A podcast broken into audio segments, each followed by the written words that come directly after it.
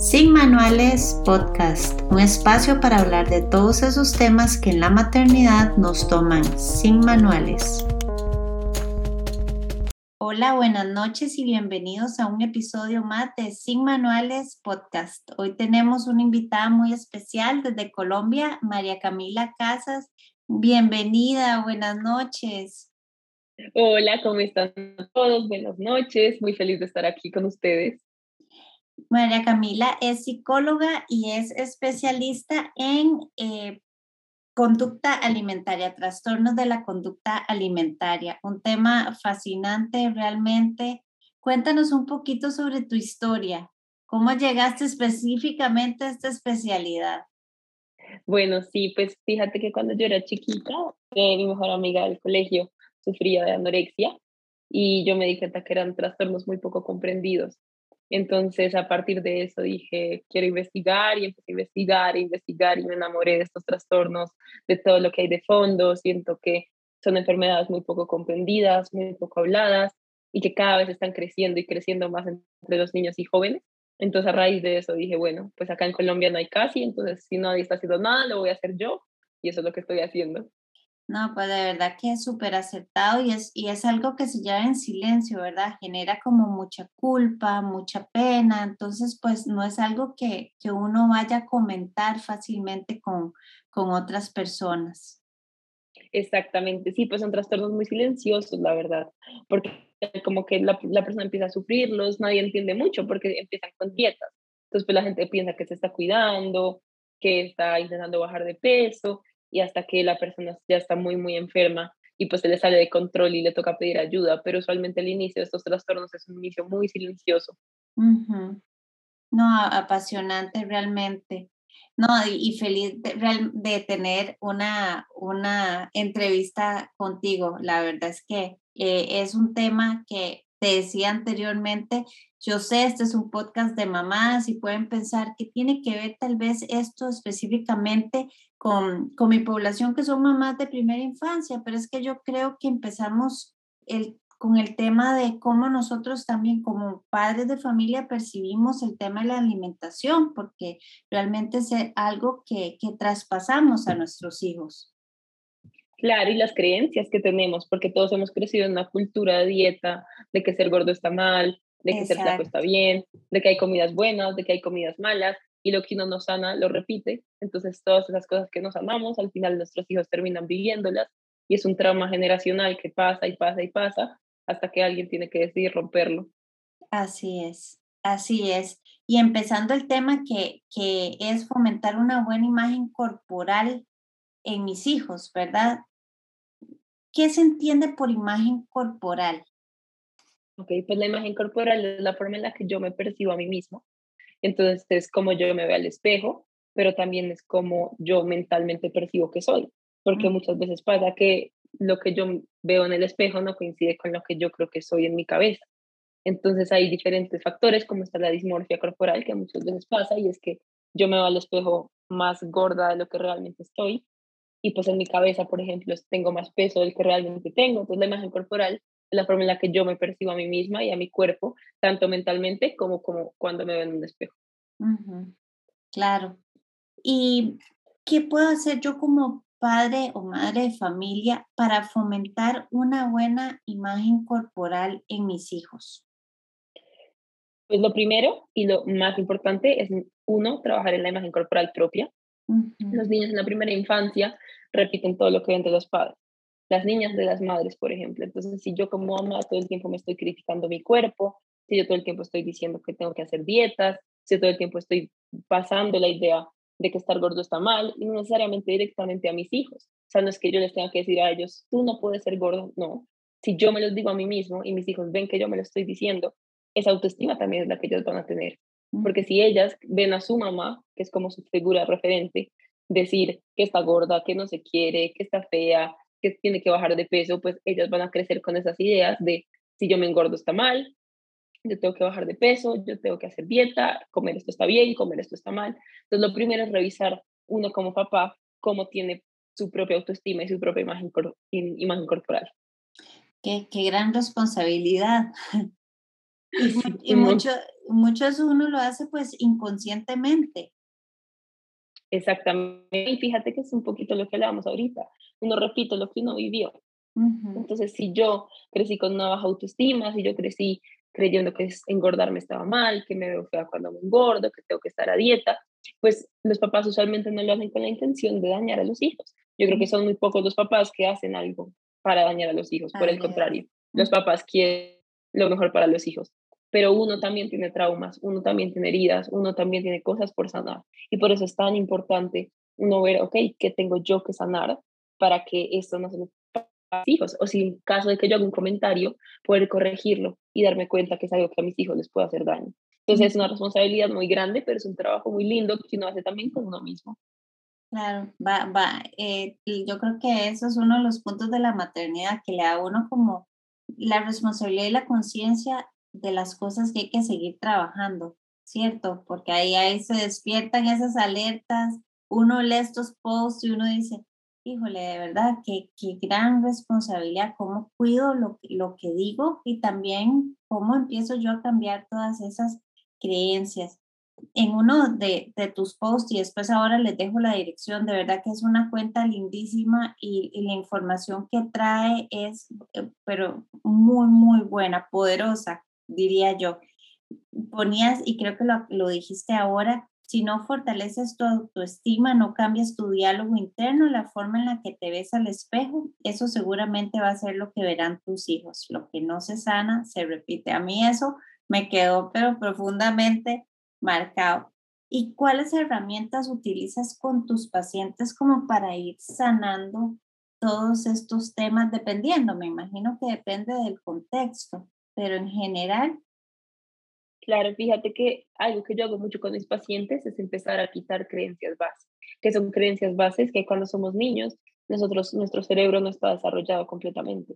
O sea, nuestro cerebro solamente está desarrollado la parte reptiliana, que es la parte de respuesta inmediata, pero no como la parte de procesamiento, ni la parte como de saber qué consecuencias vienen y tampoco cuestionar creencias. Entonces, cuando uno es niño, si tus papás te dicen el cielo es morado, aunque tú lo veas azul, no tienes la capacidad de debatirlo, porque son tus papás los que lo están diciendo, entonces tú les crees. Lo mismo pasa con uno mismo. Si tus papás toda la infancia te dijeron es que si estás gorda estás fea, es que si te engordas nadie te va a querer, es que si subes de peso entonces ya no vas a tener novio, no vas a tener amigas, tú no tienes la capacidad de debatir esas ideas en la infancia, entonces tú te crees eso. Y se crea algo que se llama creencias base. Entonces tú creces con eso. Entonces eso es lo que tú crees en toda tu vida de si yo me engordo estoy fea, si yo me engordo nadie me va a querer. Entonces lo que yo hago mucho con mis pacientes es identificar esas creencias, que son creencias limitantes, y empezar a trabajarlas, empezar a cambiarlas por creencias más sanas. ¿Cómo se hace eso? Uno, identificando qué creencias tengo. ¿Cómo sé qué creencias tengo? Es básicamente cómo funciono yo. Si yo siento que yo, cada vez que me engordo, siento que pierdo valor, siento que los otros me están mirando feo, siento que ya nadie me va a querer, seguramente había una creencia base de que mi peso determina mucho mi valor. Entonces empiezo a integrar una creencia más sana, que es empezar a cuestionar si realmente eso es verdad, si realmente cuando yo me subo de peso la gente en mi entorno me deja de querer, si realmente cuando yo me subo de peso la gente empieza a rechazarme sin razón. Usualmente no es verdad, usualmente a uno lo quieren con más peso o con menos peso, la gente que te quiere de verdad. Entonces empezar a integrar esas creencias sanas ayuda a que tu vida se base en algo mucho más sano, en creer que todos los cuerpos son válidos, que yo soy válida sin importar el peso en el que esté, que mi valor va más allá de un físico, es una creencia mucho más sana que creer que si me engordo pierdo todo mi valor. Claro, claro, sí, ir más allá y trabajar esa, eso desde, desde el principio. Exactamente, sí. Y también trabajas con niños. Usualmente mis pacientes son adolescentes, como desde los 11 y después de hasta los 30, 35, pero tengo varios niños. No tanto porque tengan un trastorno como tal, sino porque tienen creencias que ya vienen relacionadas con baja autoestima, por ejemplo, como que empiezan a creer que no pueden comer ciertas cosas o que les empiezan a hacer bullying en el colegio por el peso. Entonces yo lo que hago con las niñas más chiquitas es trabajar mucha autoestima para que cuando lleguen a la adolescencia podamos prevenir que desarrollen un trastorno de alimentación como a qué edad se empieza a ver como esas tendencias, a qué edad tiene un niño percepción de que puede ser gordito o flaquito, que ya le empiece como a, a, incomodar de cierta forma su apariencia. Eso depende mucho del contexto de cada niño, o sea, si el niño está como vive en un contexto donde es algo muy presente, como el tema de la y eso, desde los seis años ya puede empezar a tener conciencia de su cuerpo y se empieza a comparar con sus compañeros. Pero depende mucho también de la forma en la que los papás dirijan ese tema. Porque pues hay ambientes que no podemos controlar como papás, por ejemplo, el colegio, o sea, es algo que pues ellos se van al colegio y nosotros no sabemos mucho qué pasa. Pero si desde la casa inculcamos como unas bases sólidas de que valen mucho más que su cuerpo, esos comentarios van a llegar, pero van a pasar. Y en la casa reforzamos eso también y empezamos a compararlas con otras niñas, que son más flaquitas, que se ven diferente, que se ven mejor. Esos comentarios empiezan a llegar del entorno, también empiezan a afectar aún más. Entonces, cuando eso pasa, más o menos a los seis años, ya puedes empezar a ver niñas que se preocupan por eso. Qué temprano. No, sí, eh, son, son muy pequeñas todavía. Sí, son súper pequeñitas. Y además porque realmente viene mucho de la casa, o sea, de la mamá, de las figuras femeninas que ellas ven. Entonces, pues a esa edad ya es que uno tiene que empezar a ver y darse cuenta de qué tal está la autoestima de mi hija, o sea, qué ve ella, cómo se ve ella en el espejo, porque también eso nos ayuda a saber si hay que hacer una prevención temprana de un trastorno. No, definitivamente verlo a tiempo. Y el tema, yo, yo lo veo ahora mucho como el tema de los dulces. A veces eh, voy a decir la palabra, satanizamos mucho como el dulce. ¿Cuál, cuál puede ser como, como la medida exacta para, para no prohibírselos, pero tampoco exceder y que ellos no lo vean como eso que nunca puedo comer y que al final termina siendo lo que más quieren? Y cuando uno llega adulto es eso que a uno le prohibieron el queque, el chocolate, el sorbeto, y es lo único que quiere. Claro, es que con los dulces pasan dos cosas muy interesantes. La primera es que el dulce genera un pico de felicidad inmediata en el cerebro por las sustancias que segrega, entonces la gente, como, como físicamente en el cerebro, se siente más alegre cuando come dulce. Entonces, por eso son los propensos a que nos guste más el dulce. Pero lo segundo que pasa es que desde la infancia acostumbramos a nuestros niños a que el dulce es sinónimo de un premio. Entonces, que si hiciste algo bien, te doy un chocolate, que si sacaste buenas notas, te doy un postre, que entonces vamos, tenemos el día libre, vamos por un helado. Entonces enseñamos que los dulces vienen de la mano de momentos felices. ¿Y qué pasa? Que se nos olvida enseñar a gestionar emociones.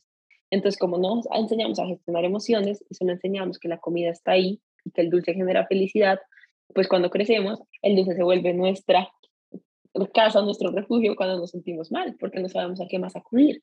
¿Y cómo encuentro yo la medida perfecta? O sea, es que los niños, hay algo muy curioso, y es que los niños no entienden de calorías, de bueno, de malo. Ellos simplemente entienden que es algo que les gusta. Entonces, más que ponernos a educarlos desde chiquitos de, esto está bien en esta cantidad, esto está mal, no, es empezar a, con ellos sirve algo, pues mucho algo que se llama como prepararlos entonces es como, yo, te, yo tengo mi hijo chiquito y yo sé que yo quiero que él se coma unas gomitas o un chocolate, pero no quiero que se coma toda la bolsa. Entonces yo le digo, bueno, vamos a comernos cinco chocolates de la bolsa. El niño no necesita saber ni por qué, ni que tiene muchas calorías, ni que tiene mucha grasa. Simplemente es, ok, no, te no nos vamos a comer toda la bolsa, nos vamos a comer cinco.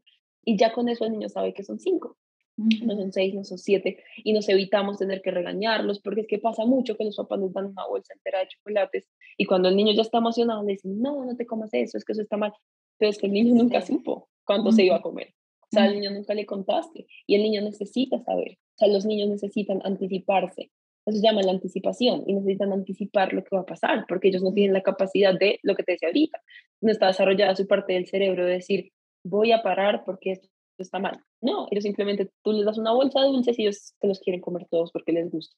Entonces, anticipar al niño y decirle, listo, acá está la bolsa de gomitas, nos vamos a comer tres por día. El niño no necesita saber ni por qué, ni cuántas calorías, nada. El niño sabe que son tres gomitas al día y así uno los va educando nutricionalmente, porque ellos también se van haciendo la idea de, pues al día son tres gomitas. Y, en, y en ningún momento les inculcamos ideas de que está bien, de que está mal, de que engorda, de que no engorda. Entonces, esa sería como la, como la forma de empezar a educarlos en ese tema. Sí, porque ese es un tema que, que bueno, cuesta mucho a veces. El otro día en el kinder a mi hija le dieron como toda una, cajita de algodón de azúcar, pero si se la dan, ya, ya ella la quería y ya detener fue imposible y era puro azúcar. Y entonces en esos momentos es donde uno dice, no, que mejor no, que tanto dulce. Y después me quedé pensando yo, bueno, ya se la habían dado, es una vez, ¿verdad? No, no tal vez hacer esos comentarios enfatizando que, que es malo, por, porque yo pienso tal vez que es malo. Es todo un tema uno estar pensando también, ¿verdad? Su diálogo interno, cómo lo modifica.